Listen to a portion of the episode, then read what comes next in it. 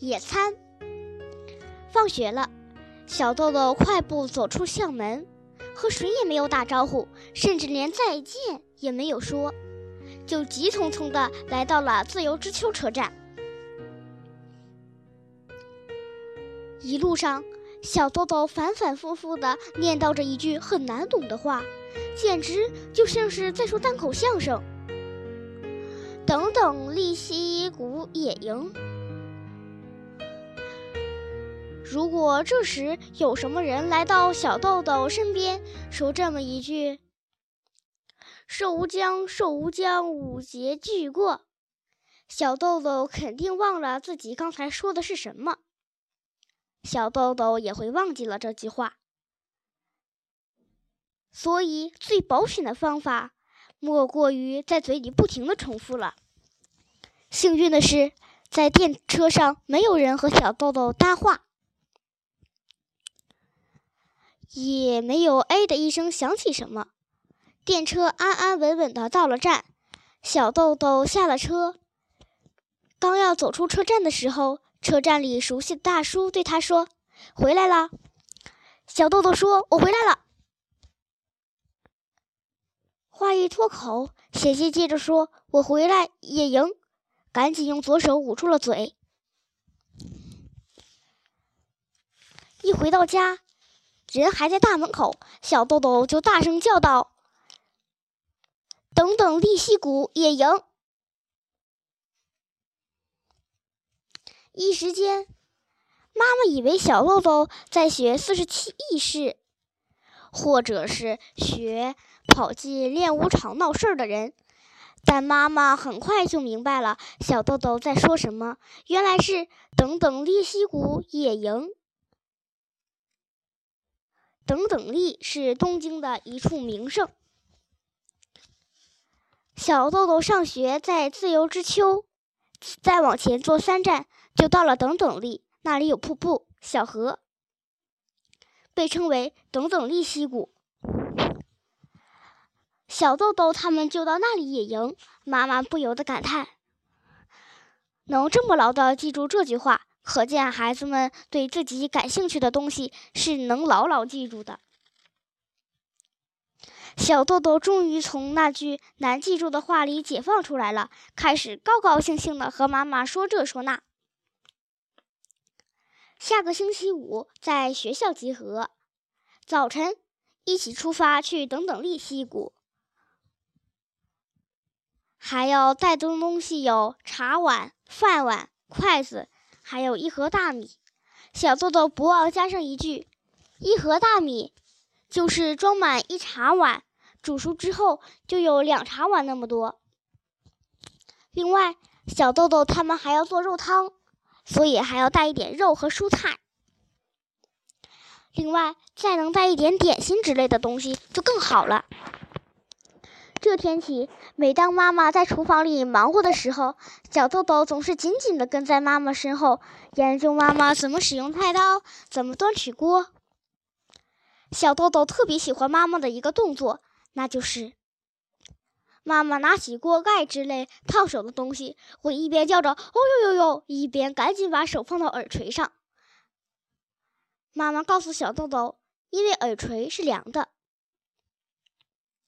小豆豆觉得这个动作太有大人味儿了，而且一看就是厨房专家专有的动作，所以小豆豆暗暗下了决心：等等利息谷野营的时候，我也要这么做。终于盼来了野营的日子，孩子们下了电车，来到了等等利息谷。校长先生在树林里看到孩子们集合起来。阳光从树叶缝中照射下来，孩子们的脸上也有几分光彩，可爱极了。每个孩子的登山包都是鼓鼓囊囊的。大家静静地等着校长先生指挥下一步干什么。孩子身后是著名的等等力瀑布，瀑布发出非常强劲的哗哗声。校长先生说。准备好了吗？几个人分成一个小组，先先用老师带来的砖头做几个炉灶，然后在溪里淘米，在火上煮熟之后，再开始做肉汤。好，下面开始行动。同学们用猜拳的方法来分组，因为全校学生不过五十人，很快分好了六组，在地上挖了坑，把砖围在周围，在上面放上一个铁丝网之类的东西。然后放锅和饭盒。在这段时间，另外一些学生已经从树林里捡来了好些干柴，还有的孩子去溪边淘米。总之，孩子们分工来做。小豆豆自告奋勇地去切菜、做肉汤。还有一个比小豆豆高两年级的孩子也担任切菜工作。那个孩子切的菜。有大有小，形状歪歪扭扭，非常好笑。小豆豆学着妈妈的样子，把大家带来的茄子、土豆、大蒜、牛蒡切成大小均匀的薄片儿，漂亮极了。小豆豆灵机一动，还把黄瓜和茄子用盐腌上，细心的做咸菜。时不时，他还指教一下正在勉强奋斗的高年级男孩，说：“这么切怎么样？”所以不知不觉，仿佛自己也变成了妈妈那样的专家。大家都很佩服小豆豆，居然能做出这么好的咸菜。小豆豆把两手放到腰间，做出很谦虚的样子，说：“我只是试着做一下。”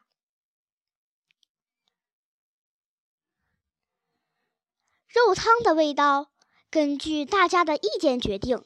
每个小组都传出来“呀，哇，讨厌”这样的笑闹声。